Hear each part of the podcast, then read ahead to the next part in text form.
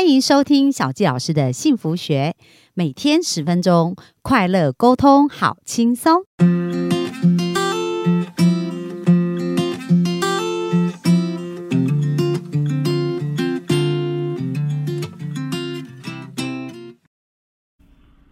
欢迎收听小教师的幸福学。那我们非常开心又在线上跟大家见面喽。那本周我们要谈到的是幸福法则哦。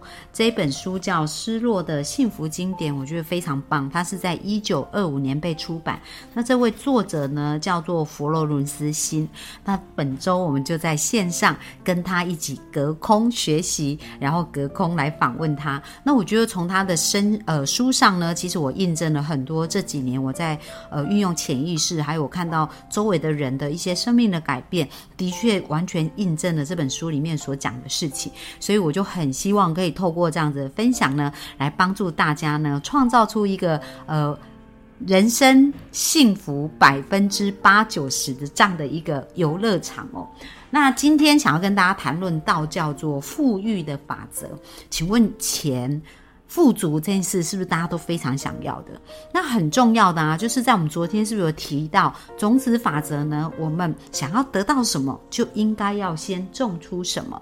可是，在我们所谓种的一个过程当中，很多时候呢，因为人跟人当中都是用语言来表述，所以其实语言是一个非常好的方式来种种子哦。所以今天就要告诉大家，我们如何透过语言来种出富裕的人生哦。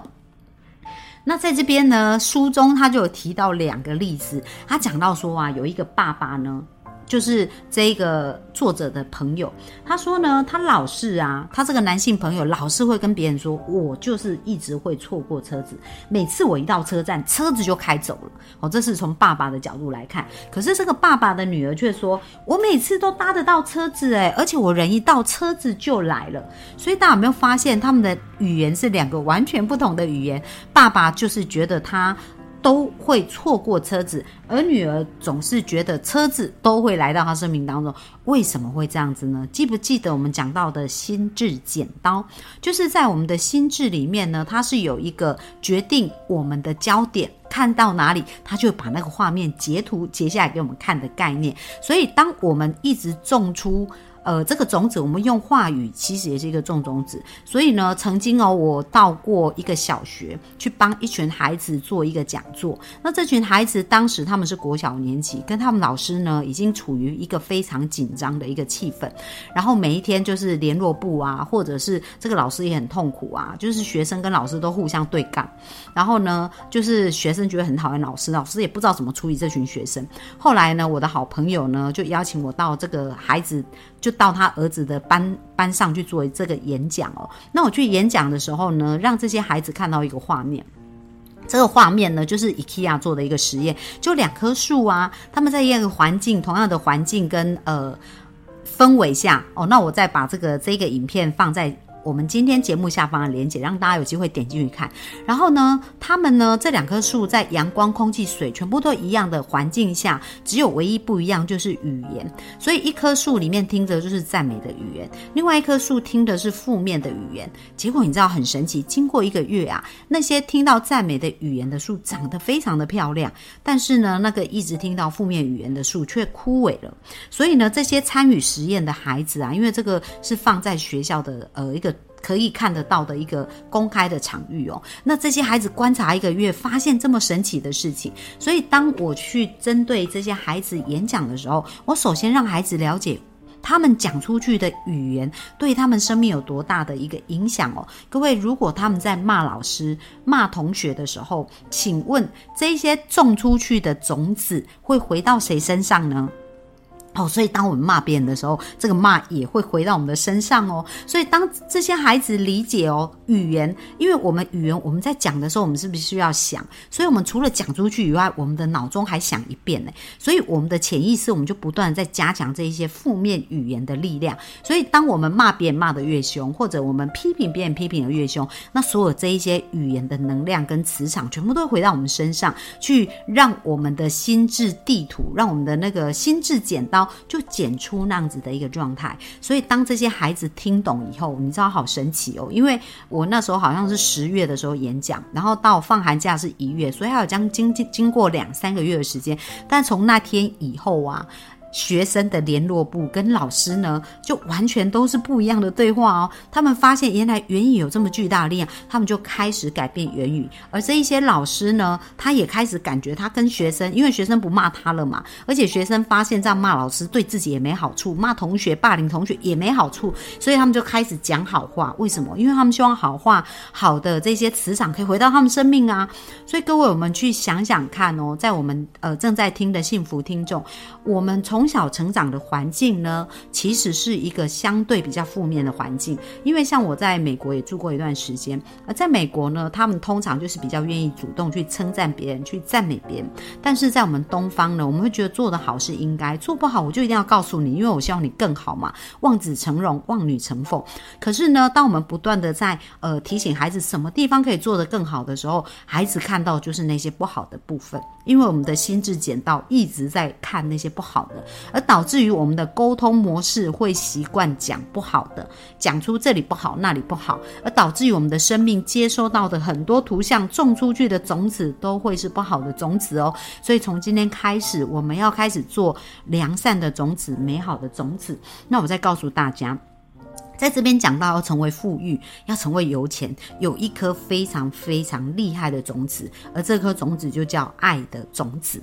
为什么呢？因为爱情、爱呀，这个这个部分它是有非常巨大的力量的。在新约圣经里面呢，他说：“我给你们一条新诫命。”就是要你们彼此相爱，这是耶稣基督呢给所有门徒的一个诫命哦。所以他讲到彼此相爱非常重要。可是第二条更重要的一个诫命呢，它叫做。爱人如己，所以神并没有叫我们只是爱别人。神告诉我们的是，我们除了要彼此相爱以外，我们首先应该要先学会爱自己。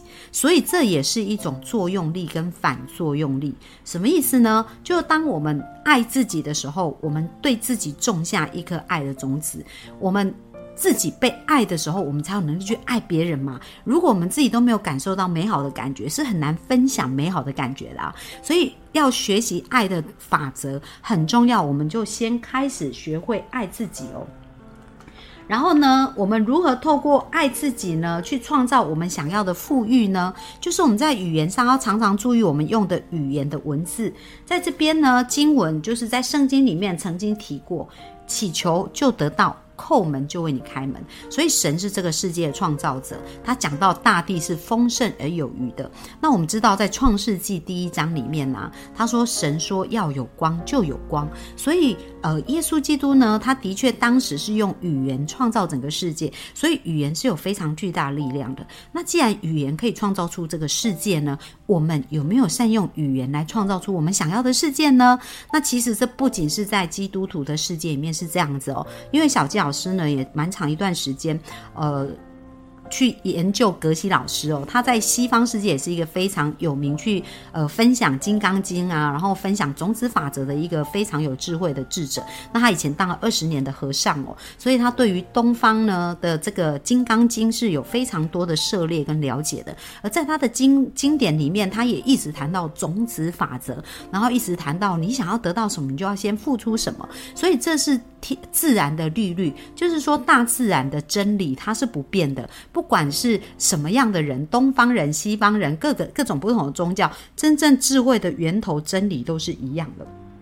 那这边我们讲到，既然语言这么强大的一个力量啊，像这本书啊里面，他就讲到这一个呃，有一个故事哦，就讲到说有一次啊，这些都是真实的案例哦，有一位女士呢，她负债三千三千美元，这。对我们现在来讲，三千美元差不多十万台币，可能没有很多。可是大家记得，那是在一九二五年，那个钱是非常大的。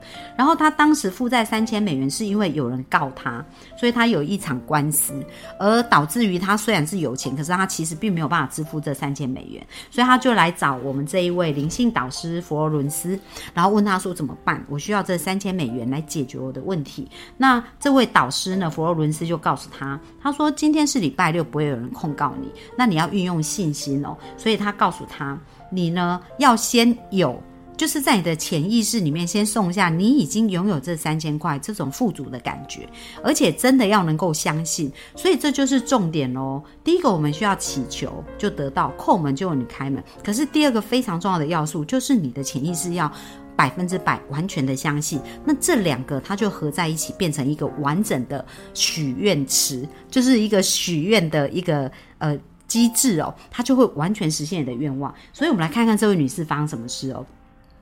因为我们这一位呃佛罗伦斯就告诉他，你们祷告无论要什么，只要信就必得着。所以重点就是你要相信，而且你必须已经表现出你已经得到。因为潜意识它分不清什么是真是假，只要你体会够深，而且感觉到非常真实，潜意识就以为是真的。所以呢，这一位女士欠债三千美金的女士，她需要让她的潜意识看到一个画面，就是她拥有这些钱去解决她的一个债务的一个问题哦。所以呢，她跟这一个佛罗伦斯谈完以后，他就开始展现信心哦。然后呢，他就首先先请了佛罗伦斯吃一顿饭。他就觉得他如果已经解决这个问题，而且很有能力，他一定会做这件事情。所以他就先做这件事。而第二件事，他就回家。那回家的时候，哎，说也奇妙，那是那天礼拜六，他一个堂叔的儿子啊，就是他的堂兄，哎，竟然就来。按门里，那有仆人去开门的时候，本来这一个女士是不想见他，但是呢，她心想说，哎，会不会这是神给她的一个灵感或者协助呢？所以她就本来他是拒绝见面的，后来他就叫他的仆人去把他的堂兄追回来。那后来他就跟他的堂堂兄聊，那。聊了一个小时，这堂兄要离开的时候呢，他就问他说：“哎，对了，你的财务状况还好吗？”堂兄就突然突然问他，然后他就告诉他说：“哦，他有三千美元的需要。”然后这时候呢，堂兄又很大方说：“好，那我下个月一号把这三千美元。”给你，可是这一个女士在心里就呃自己有一些对话，可是她需要是在礼拜一前就拿到这些钱，因为礼拜一她就需要把这笔钱付出去，不然她就会被控告。可是她她也不好意思跟她堂兄讲，所以她的堂兄就离开了。可是她继续在运用她的相信，你知道那是礼拜六嘛？很神奇，礼拜天她就接到电话，而这个电话呢，她的堂兄来电就告诉她说：“你明天早上到办公室来一趟，我会把钱给你。”然后真的很神奇，礼拜一一早他就拿到这三千美金，就赶快存到银行，导致呃，就让他的这一个控告的风波后来就顺利的一个平息了。所以大家有没有发现呢？其实很神奇的哦，就是我们祈求。我们就会得到叩门就会为我们开门，但是我们祈求事情是正义的，而且我们完全相信的时候，这个祈祷呢会被回答的很快。可是有一个重点就是我们要百分之百的相信。那小纪老师呢就想到我自己一个人生的一个经验哦，那这个经验呢就是在我吸引理想伴侣的一个过程当中，从我二十四岁我就超想结婚的，因为我觉得家庭非常的重要，然后我就一直很想结婚。可是呢，呃，当然我就。有经常跟神祈祷，说我真的好想遇到一个合适配称的人呐，然后一个合适的对象可以跟他一起结婚呐。然后我当然也有采取行动啊，就是说，哎，我去参加很多的活动啊，然后可以有机会跟人家交谈，我就会去谈啊。所以其实在这个过程当中，我并不是只有躲在家里做祈祷，我还有走出去行动。可是很很很有意思的是，我即使做这样的事情哦。但是我却在生命当中一直上演一出戏嘛，就是我喜欢对方，对方又不喜欢我，然后他喜欢我，我又不不喜欢他，就一直是这样子。然后这样的剧码重复了十五年呢，一直到三十九岁，我即使那么渴望想结婚，仍然都没办法。所以在三十九岁，我发现了一件事，就是我做了祈求，可是我内心没有真正相信，就是我的意识呢。觉得我很想结婚，所以我一直向神祈求。可是我的潜意识其实是相信我爱的人都会离开我的，所以我就会在现实的世界一直看到这样的画面。为什么？因为我的心智剪刀，我的潜意识剪刀呢，在人生发生几个事件的时候，对于爱，对于亲密关系写了一些程式。当时呢，在我十二岁的时候，我爸爸过世，我没有见到我爸爸最后一面。然后我后来跟爷爷奶奶住，所以跟爷爷奶奶感情也算是非常接近。但是在我高一的时候，十七岁的时候，我爷爷过世哦，那时候我在学校期末考，所以我也没有见到爷爷最后一面。然后我大学在台北读书，我奶奶是住在云林。我大一的时候也是接到电话，奶奶身体不舒服，所以我从台北赶车，呃，就是赶着公赶着坐车回到云岭哦。但是在半路也。收到一个讯息，就是奶奶过世。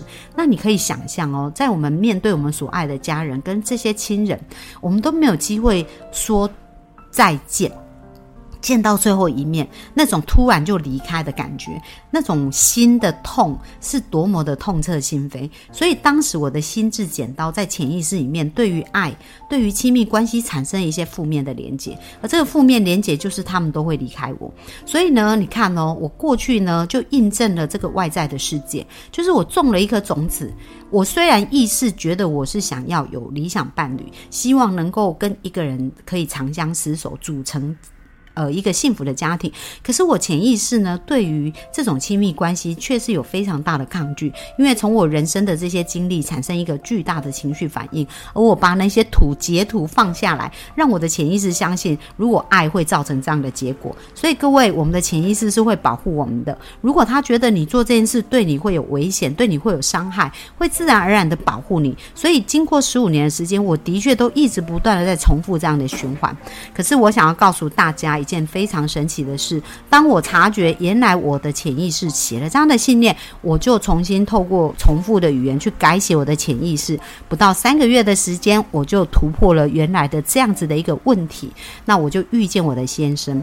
可是更神奇的是，他是用我意想不到的方式去得到这样结果，就好像刚刚这一位欠债三千块的这位女士，她也不知道她怎么得到这三千块，可是她的潜意识就是相信会有这三千块的助缘。发生，所以他的堂兄就把这三千块送来了。然后就像我当时，当我真正相信我的潜意识，相信我会得到这样祝福的时候，诶，真的我就是在一个很巧妙的一个方式下遇到我的先生。然后我们不到三个月就结婚了，所以呢，我想要跟大家分享，言语它是有非常巨大的力量。那我们要去检查，要去察觉，到底我们在言语上常常是在讲我们要的语言，还是我们不要的语言。所以鼓励大家开始去调整语言。那如果我们觉得我已经很努力调整，却仍然看不到我要的结果，那真的我们在十二月四号呢，也会有一个有关于潜意识改写的一个课程哦。那欢迎大家那也可以点选我们下面的链接，可以。更加了解这个讯息，看看它是不是能够帮助你解决现在的问题跟挑战哦。那我们今天的分享就到这边。那明天呢？明天我们要继续聊到啊，这个幸福经典里面要告诉我们什么样的事情呢？明天我们会谈到啊，就是呢，我们如何呢能够成为一个爱的磁石。去吸引来所有我们想要的人事物，帮助我们的人生变得更加的幸福跟美好。那我们今天的分享就到这边了哦，谢谢大家，拜拜。